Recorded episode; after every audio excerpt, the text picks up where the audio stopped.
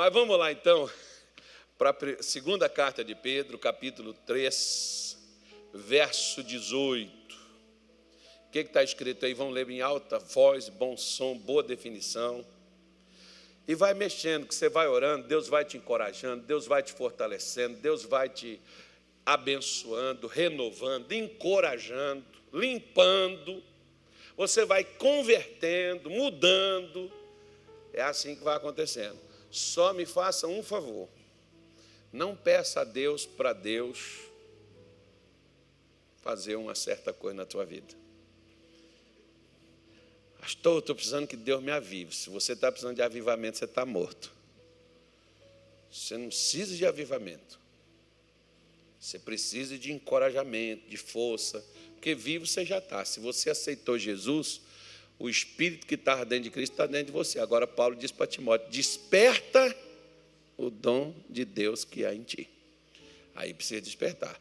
Pedro, Tiago e João já tinha, já tinha Deus, mas estava lá dormindo. O sono foi mais forte, né? Diz aqui o apóstolo Pedro, apesar de todas as coisas que ele falou, depois você dá uma conferida, pega na primeira carta, que antigamente não tinha capítulos, não tinha versículos, e tem um monte de conselho que Pedro passou, e depois de tudo isso, ele pega e diz assim: ó, mas antes de tudo isso aqui que eu falei com vocês, faça o seguinte: o quê? Crescei aonde? No quê? Na graça e conhecimento de nosso Senhor e Salvador Jesus Cristo. Ponto. É só isso aí. Esse foi o versículo que mudou a minha vida cristã em 1992. Nunca preguei sobre isso. Seu governo. Isso foi uma palavra, por exemplo, porque quando eu cheguei no ministério, eu cheguei como muitos de nós chegamos lascado, rebentado, destruído, arruinado, para baixo. Era eu, minha mulher, minha filha, só tinha ela na época. Minha filha doente, eu doente, desempregado, minha mulher doente, precisando fazer uma cirurgia, a gente sem dinheiro, sem condição, e arriscado. Então, você vê que eu não estava tão bom assim, né, para o meu lado. E, além disso, eu tinha uma dor no meu peito, que muitas vezes quando ela me atacava, se eu tivesse andando, eu tinha que parar, porque a sensação é que eu ia partir no meio e sair um pedaço para um lado, um pedaço para o outro, um negócio horrível. E os médicos não descobriram o que eu tinha. Fiz exames, e os médicos, por, por, por final, acho que eles estavam para dizer assim: esse cara até é louco, vamos, vamos mandar ele para o psiquiatra, para o psicólogo. Primeiro vai para o psicólogo, depois o psicólogo manda para o psiquiatra. Mas o verdadeiro doido é o que anda nu, irmão. Se estiver andando nu, está doido. Mas antes disso, tudo está só perturbado. Né? Aí pode estar perturbado, era o meu caso, por exemplo, estava perturbadinho da vida. Eu tinha, eu via vultos, eu ouvia vozes, e eu queria também morrer. Eu queria dar um fim naquilo porque eu me sentia incapacitado. Porque eu não tinha um iogurte. Naquele tempo era o Danone. Quem já tomou Danone aí? Danoninho. Eu não tinha um Danoninho para levar para casa. Gente do céu, isso é duro. Você vê seu filho chorar e te pedir uma coisa que você não tem como dar. É complicadíssimo. E esse cara era eu. E eu cheguei lá na igreja E eu não fui falar com o pastor também não. Mas falava com os irmãos lá. Aí os irmãos falavam, olha, eu contava a situação, os caras falavam assim, ó, você vai ter que orar muito. Você vai ter que buscar muito a Deus. Seu caso é complicado. Você vai ter que buscar muito a Deus. Poxa, irmão, eu ia na igreja segunda, quarta, sexta e domingo. E na terça e na quinta-feira, que eu não ia na igreja, eu ia para o monte. Faltei virar um cabrito. Se tivesse esse monte Santo Antônio aqui, eu tinha ido. Lá tinha um monte, não igual esse aqui, mas, mas eu teria ido lá. Caminhando nos altos das colinas, porque falaram assim comigo: ó, no monte a oração é mais forte. Não tem os crentes que falam que a oração no monte é, funciona? O que você chegasse e falasse comigo que funcionasse, eu ia. Por quê? Eu queria resolver o problema. E eu estava oito meses dentro da igreja. E eu fui ficando cada vez mais frustrado e fiquei chateado com Deus, que eu quase cheguei para ele e falei assim: afinal de contas, o que é que é que o senhor quer para o senhor poder me ajudar aqui? Porque o senhor tem o dedinho, se o senhor pode fazer só assim, ó. não precisa nem. O senhor não resolve meu problema, o senhor não quer. Eu já estou aqui orando, eu já estava apelando já, irmão. Aí um dia veio no meu coração Pare de ir pedir aos outros o que só eu posso fazer por você. Por que você não pede para mim? Sabe aquela coisa de você estar tá pedindo aos outros para achando que o que eles fizerem, lembra de Namã? Namã, ele chegou e achou que o profeta viria, imporia as mãos sobre ele que ele ficaria curado o profeta não foi nem lá falar com ele, quanto mais pôr as mãos nele. Às vezes você fica imaginando que os outros vão fazer o que você precisa fazer para mudar a sua vida. Tem um monte de gente que deveria estar vindo aqui orar e não vem. Mas no dia que eles precisarem de oração, eles vão procurar você. Por quê? Porque você tem como sacar dinheiro no banco se você não fez depósito? Tem? Você tem uma conta, você tem uma senha, você tem um cartão. Você tem uma digital. Mas tem como você sacar se você não depositou? Pois é. A oração, a busca a Deus é efetuar depósito. Se você precisa fazer saque e você não fez depósito, como que você vai sacar? Não há como. Então, quando Deus falou comigo, falou assim: ó, Vem chorar nos meus ouvidos, vem tratar comigo, eu vou te mostrar como sair disso daí. E esse aqui foi um dos versículos, por exemplo, que Deus trabalhou comigo por muito tempo. Sobre crescer. Crescer no quê? Na graça e no conhecimento. O que, que seria isso de, de, de, de mais assim, passando né, de uma forma para a gente compreender melhor?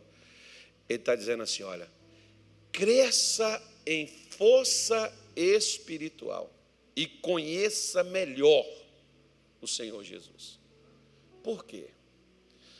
Por, por algumas coisas, quer ver?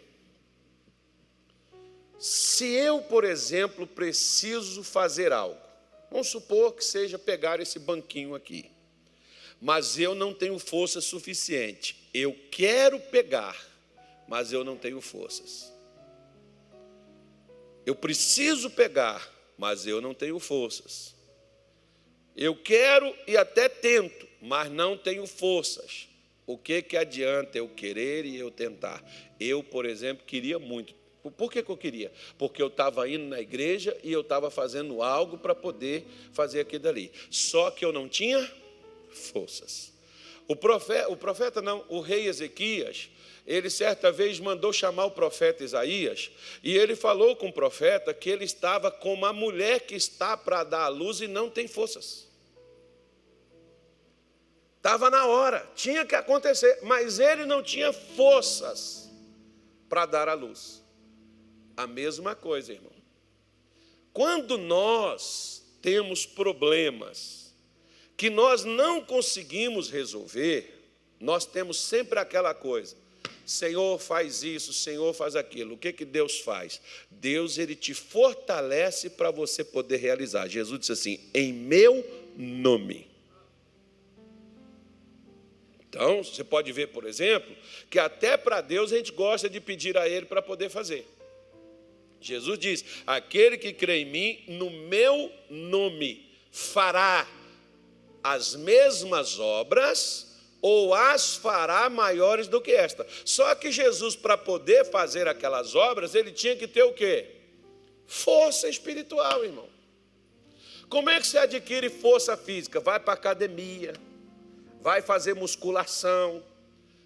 Os músculos vão ficar fortes Você vai conseguir levantar peso, você vai começar com uma quantidade baixa de peso, você vai aumentando esse peso, se você ir se fortalecendo. A mesma coisa é no, na obra de Deus, é no Evangelho. Né? Nós chegamos, todos nós chegamos fracos. Agora, uns se fortalecem, melhoram, superam seus medos, suas, suas descrenças, superam suas dores, superam suas lamúrias, superam suas derrotas, superam seus fracassos e depois começa a ajudar os outros a superarem os seus problemas. Por quê? Porque agora você está forte suficiente para ajudar alguém também a levantar.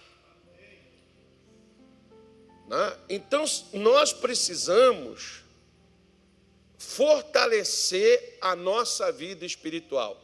E como é que nós fortalecemos a nossa vida espiritual? O apóstolo Pedro, por exemplo, lá no capítulo 2, na sua primeira carta, vamos voltar lá para ela, né? primeira de Pedro, capítulo 2, Pedro disse assim, acho que é isso mesmo, né? Primeira de Pedro, capítulo 2, versículo de número 2 também, ele diz assim, ó, Sejam o que? Desejai afetuosamente como meninos novamente nascidos do genuíno leite racional, não falsificado, para que por ele vades o quê? Crescendo. Como é que eu vou crescer, pastor, com, né? Não vou entortar para a direita nem para a esquerda. Como é que eu vou crescer do modo correto? Bom, Pedro está dizendo, ó, primeiro, você tem que desejar tem que querer. O que, o que, que a criança, por exemplo, a mãe pode identificar que a criança está precisando de alimento, principalmente um bebezinho?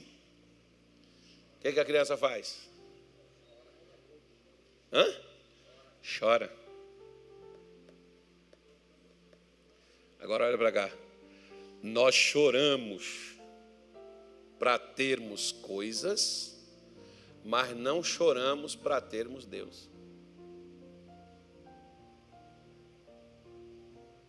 Choramos para ter carro, para ter casa, para termos sucesso, mas não choramos para nós crescermos nem no conhecimento de Deus e nem na vida espiritual. Nós não choramos para aprendermos o que não sabemos sobre Deus.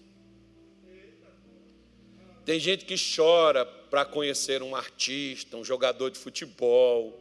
Né? Tem gente que chora para conhecer uma pessoa famosa, mas não se importa com Deus. Deus não é o som, não é o sonho de consumo. Deus não é a ideia de que a pessoa deseja, que a pessoa almeja.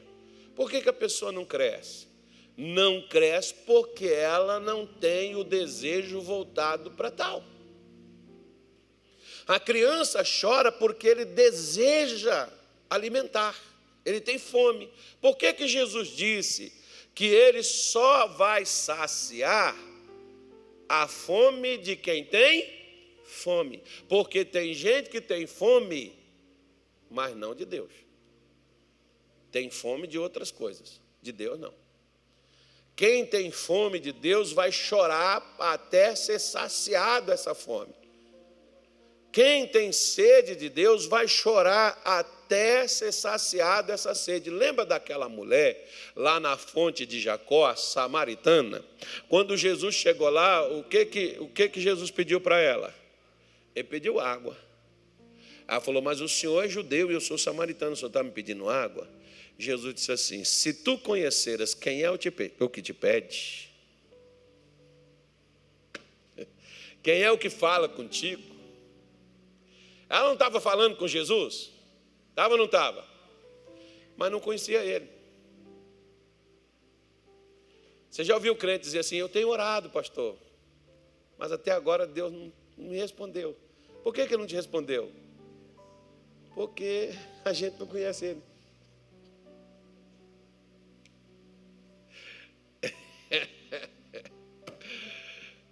Porque mesmo que se ele responda, a gente não vai entender a gente não vai saber que é Ele. Por isso que Jesus disse: ó, se tu soubesse quem é o que te pede, quem é o que fala contigo, tu lhe pedirias, e ele te daria água viva, te daria água para a vida, não para somente matar a sede, porque a água do poço só matava a sede dela, no outro dia ela tinha que estar lá para pegar mais. Mas a água da vida, que é Jesus, te sacia por completo o tempo todo. E tem uma coisa: quem uma vez experimenta, não quer mais ficar sem. Não vai querer mais deixar de ter aquilo que experimentou. Por isso, nós precisamos crescer na graça de Deus. Já que nós estamos aqui na primeira carta de Pedro, deixa eu voltar aqui. Né? Vamos voltar no capítulo de número 1. Ah, espera aí. Capítulo de número 1. Diz assim, ó.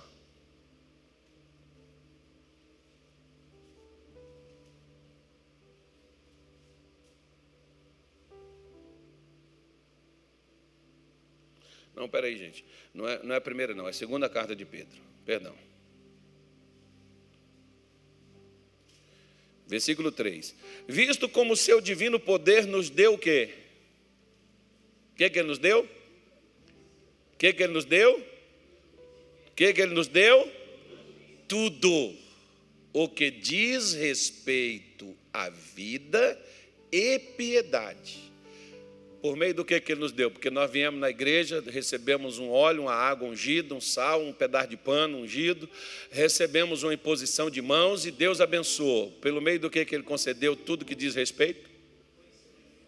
Pelo conhecimento daquele que nos chamou por sua glória e virtude. Versículo seguinte: pelas quais ele nos tem dado, o que, que ele nos deu?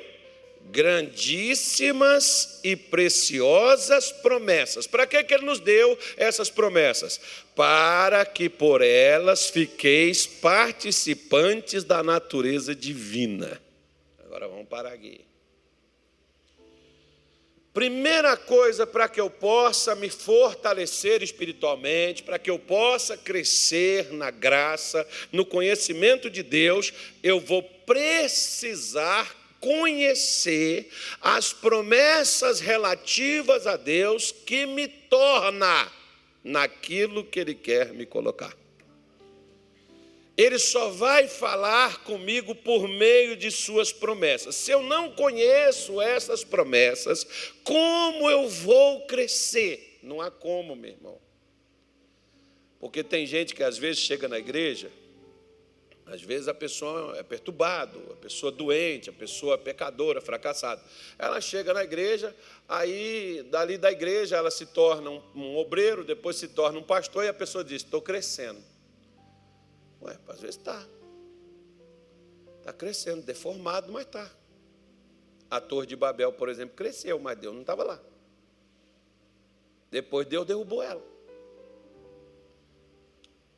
Porque ele não está falando com a gente de um crescimento comum, ele está falando com a gente de um crescimento espiritual. Às vezes, algumas pessoas, com uma inteligência humana, pode desenvolver capacidades, algumas coisas, só não pode desenvolver talento, porque talento só Deus concede. Mas a pessoa pode desenvolver habilidades, pode fazer algumas coisas que pode até parecer que ela está crescendo, mas, na verdade, como disse Paulo, a pessoa só está inchando e não crescendo. Está inchado e não crescendo. Por quê? Porque o crescimento daquela pessoa não passa pela força espiritual, porque não vem das promessas. Se você pegar, por exemplo, quem era Abraão? Abraão era um idólatra que vivia com seus pais no meio de um povo idólatra. O que, que Deus deu a ele? Deus deu a ele promessas e pediu a ele para fazer o quê? Para sair daquilo. Né? Então ele tinha que sair. As promessas não iriam se cumprir nem se realizar na vida dele onde ele estava.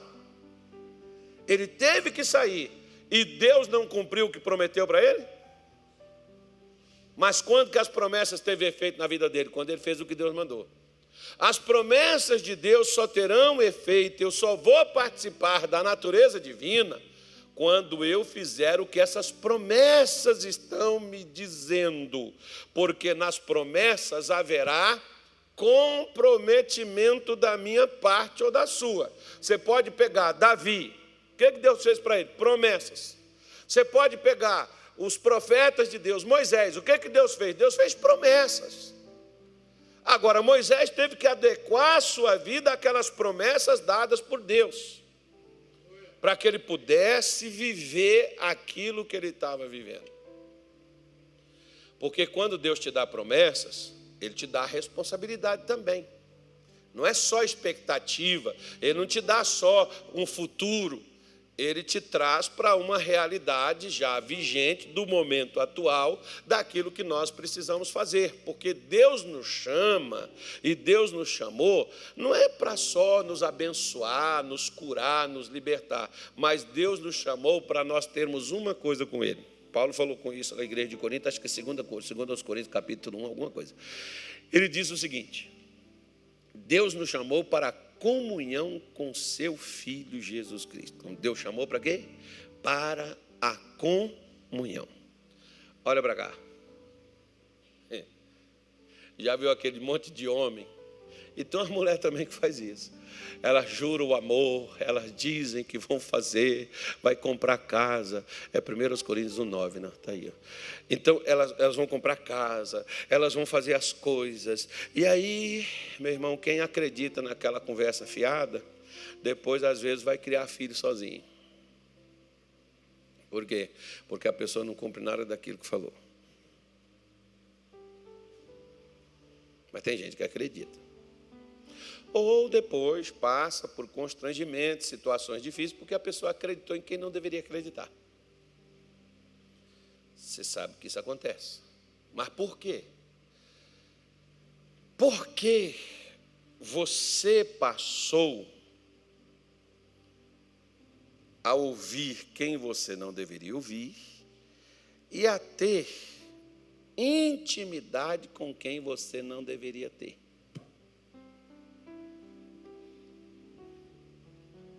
Por exemplo, quando Jesus ele subiu, Marcos capítulo 3, ele fala sobre isso, ele subiu ao monte, passou uma noite lá, e depois de que ele desceu da oração, ele escolheu doze para que estivesse com ele. Primeiro, ele escolheu para que estivesse com ele, para depois eles irem em nome dele. Mas primeiro era para estar com ele. Como é que eu vou crescer espiritualmente? Eu vou crescer espiritualmente se eu tiver comunhão com Deus, se eu não tiver comunhão íntima. Se eu não tiver comunhão com Deus, eu não vou crescer. Por que, que eu não vou crescer? Por uma coisa simples. Uma pessoa normal. Vamos falar de gente normal, tá? Uma mulher normal, um homem normal, não é carnal não, normal. Não precisa ser crente não, normal. Não vai ter intimidade com uma outra pessoa se não a conhece. Não vai ter. Se não conhece aquela pessoa e não se relaciona com ela, não vai ter intimidade. Você só vai ter intimidade com uma pessoa que primeiro você conheceu, desenvolveu uma confiança com aquela pessoa, nenhum relacionamento, para depois você estar com ela dentro de um quarto, só você e ela. Isso é, normal, é o normal. O procedimento normal seria esse.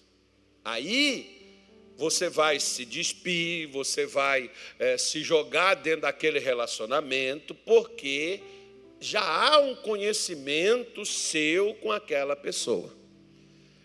A mesma coisa. Quando nós conhecemos a Jesus, não tem mais nada a esconder, nem de nós para Ele, nem dele para nós. Por isso que o salmista Davi, no Salmo 25, ele diz que os segredos do Senhor são para aqueles que o conhecem. Você conta seu segredo para qualquer pessoa? Você conta?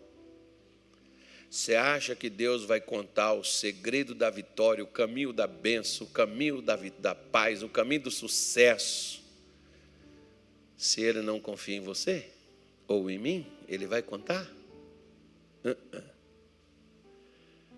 Ele não vai contar os segredos para. Já pensou se ele contar os segredos para aquele pessoal que entrou lá, matou aqueles caras lá, né, aquelas crianças, aquelas mulheres? Já pensou se ele contasse o segredo de apagar os outros? Irmão. O que, que os caras iam fazer? Não precisaria de bomba, não, era só liberaria palavras. Ou seja, os segredos do Senhor são para que os temem e Ele fará saber o seu conselho. Então, Deus não vai contar os segredos dele para qualquer pessoa. Ah, mas eu sou crente, eu sou pastor. E tem intimidade com Ele? Fica a sós com Ele, porque intimidade você não tem na frente de outras pessoas. Você não vai ter intimidade com a sua mulher aqui na igreja, aqui no altar, aqui na rua, dentro de um carro. Você vai ter um local particular adequado para aquilo dali. Você tem um lugar na sua casa que você tem intimidade com Deus ali? É aqui eu venho, pastor, para falar com Deus. Pois é. A gente tem uma casinha para o cachorro, tem uma garagem para o carro, tem um quarto para visita, tem um quarto para filho, tem um quarto do marido, da, da, da esposa, está né? Tá ali o casal. Né? Tem sempre um lugar para tudo na nossa casa, mas tem um lugar para Deus. Para ter, para se relacionar com Ele para ter intimidade com Deus, para ser íntimo de Deus. Por que, que a gente não cresce? Porque não tem intimidade. Por que, que a gente não vence? Porque não temos intimidade. Nós oramos para termos milagre, mas não para nos relacionarmos com Deus porque desejamos conhecê-lo. Nós oramos porque queremos milagres. Por isso que Davi, no Salmo 27, o versículo 4, ele diz: Uma coisa pediu o Senhor e a buscarei. E o que, que ele pediu a Deus? O que, que ele pediu? Para que ele estivesse no templo e pudesse aprender com ele e contemplar a sua formosura. O que, que Davi queria? Davi não pediu nem vitória sobre o inimigo, Davi queria conhecer a Deus. Davi queria ver. Né? Assim como aquele rapaz apaixonado, aquela moça apaixonada quer ver o seu amor, quer encontrar, quer ver, quer abraçá-lo, quer beijá-lo. Davi tinha o desejo de encontrar, de estar, de ter, de contemplar, de olhar e ficar ali contemplativo, aprendendo de Deus na sua casa. Você pode ver que o motivo, muitas vezes, dos crentes virem à igreja é porque eu estou precisando de cura, eu estou precisando de libertação, estou precisando de paz. O motivo da gente vir à igreja deveria ser aprender com Deus, conhecer a Deus, ouvir a Deus. E isso muitas vezes não é o que nós desejamos. Por quê?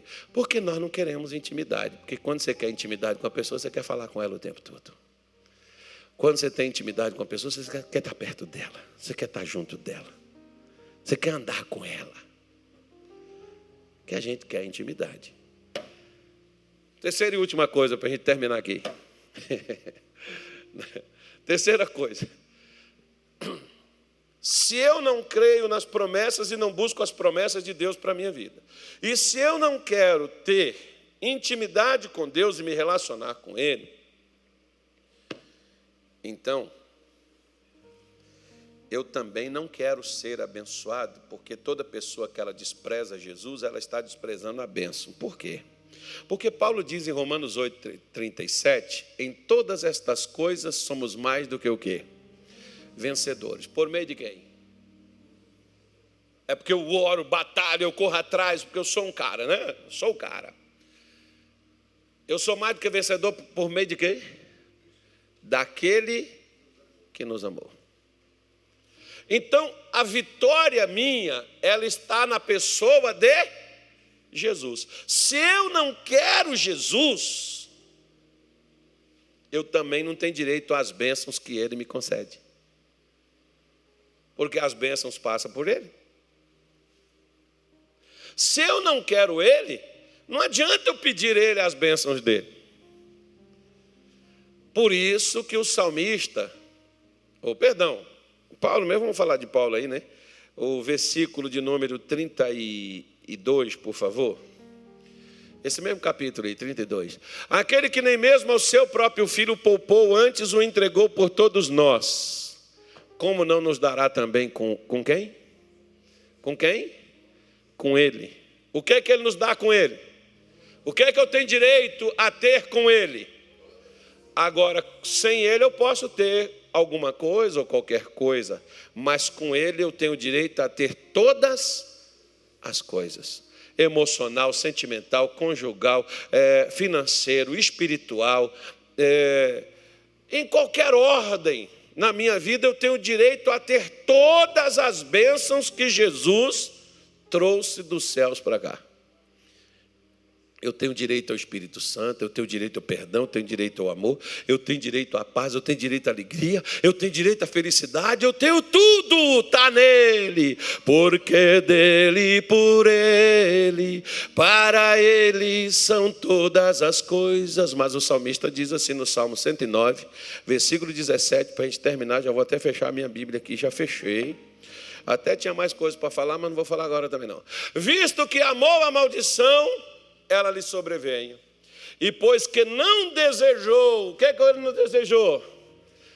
O que é que ele não desejou? A bênção. E o que é que acontece? O que é que acontece quando não deseja a bênção? Ela se afasta dele. Não quer Jesus? Por exemplo, ele chegou lá, expulsou o demônio lá do Gadareno, libertou o camarada e voltou para casa. Mas o pessoal chegou lá para ele e falou assim: ó, sai da nossa terra, nós não te queremos aqui, não, nós preferimos os porcos. Vai embora daqui.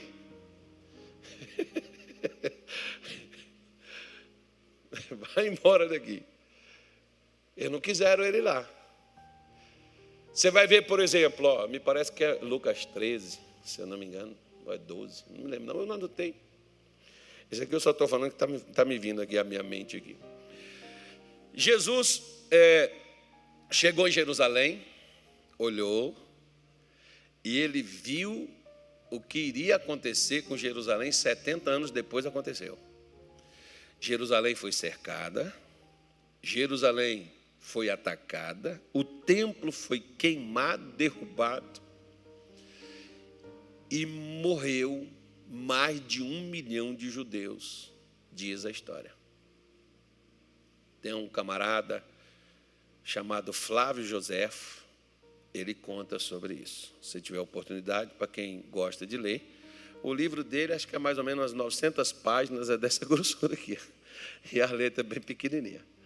Então, tem que ter disposição para ler. Se te for preguiçoso, não lê não. É preguiçoso não lê nem colocando lupa aumentando a letra. Né?